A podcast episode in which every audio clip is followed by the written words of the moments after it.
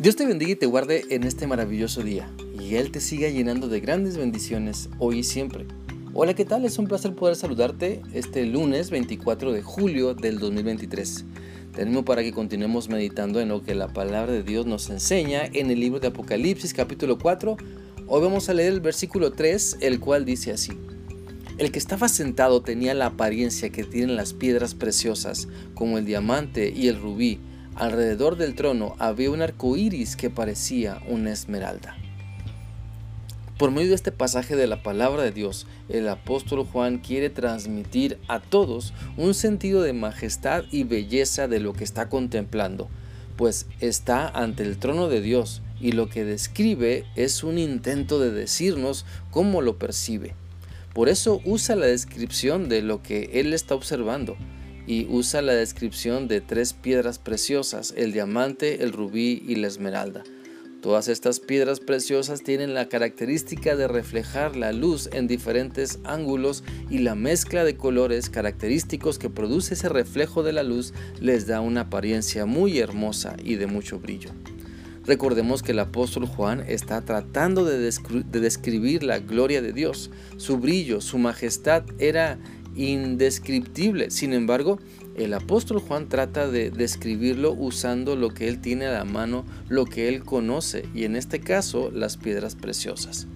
Por lo tanto, debemos entender que el valor de Dios en nuestra vida no tiene precio, así como las piedras preciosas, que su precio es muy alto, también así cada uno de nosotros debemos valorar la presencia de nuestro Señor Jesucristo en nuestra vida como algo muy valioso, como algo que no debemos desechar, sino atesorar. Dejemos que Dios entonces brille en nuestra vida. Dejemos que la presencia de Cristo se manifieste en nosotros y ya no más los frutos de la carne. Permitamos que el Espíritu Santo nos guíe para poder dar los buenos resultados en nuestro carácter y en invitar a otras personas para que se entreguen también a Cristo. Mira, Dios quiere que le veas para que te decidas a ser como Él. Dios te permite experimentar su presencia y su poder para que seas transformado. Porque donde tú vas, Él quiere ir contigo, porque Dios quiere usarte para llegar a muchas personas que le necesitan, porque Dios está al tanto de tus necesidades, de tus luchas, de tu amor y fe, y lo que Cristo está realizando en tu vida. Entonces, Él quiere que lo compartas, quiere que des un buen testimonio, quiere que cuando las personas te vean reconozcan que, has estado con Cristo. ¿Sabes? Lo mejor de la presencia de Dios es cuando tú la reflejas.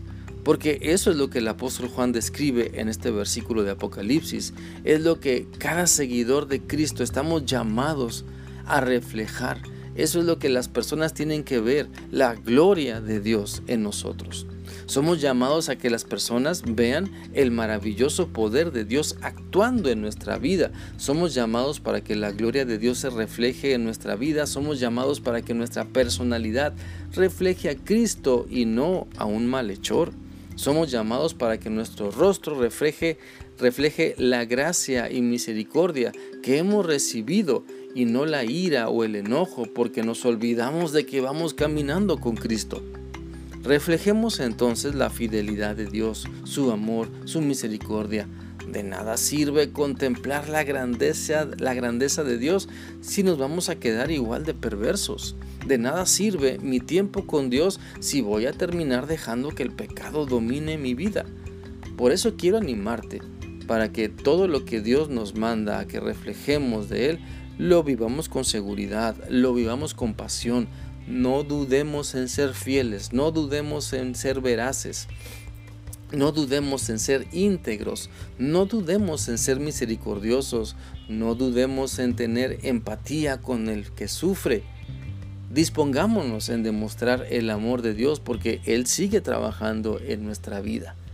La Biblia dice en Juan 11:40 lo siguiente, Jesús le dijo, no te dije que si creías ibas a ver la grandeza de Dios. Entonces pidamos a Dios que afirme nuestra fe en Él, que afirme nuestra vida para poder ver su grandeza y transmitirla a quienes le necesitan. Espero que esta reflexión sea útil para ti y que continúes meditando en tu necesidad de reflejar a Cristo por donde quiera que vayas. Que sigas teniendo un bendecido día. Dios te guarde siempre. Hasta mañana.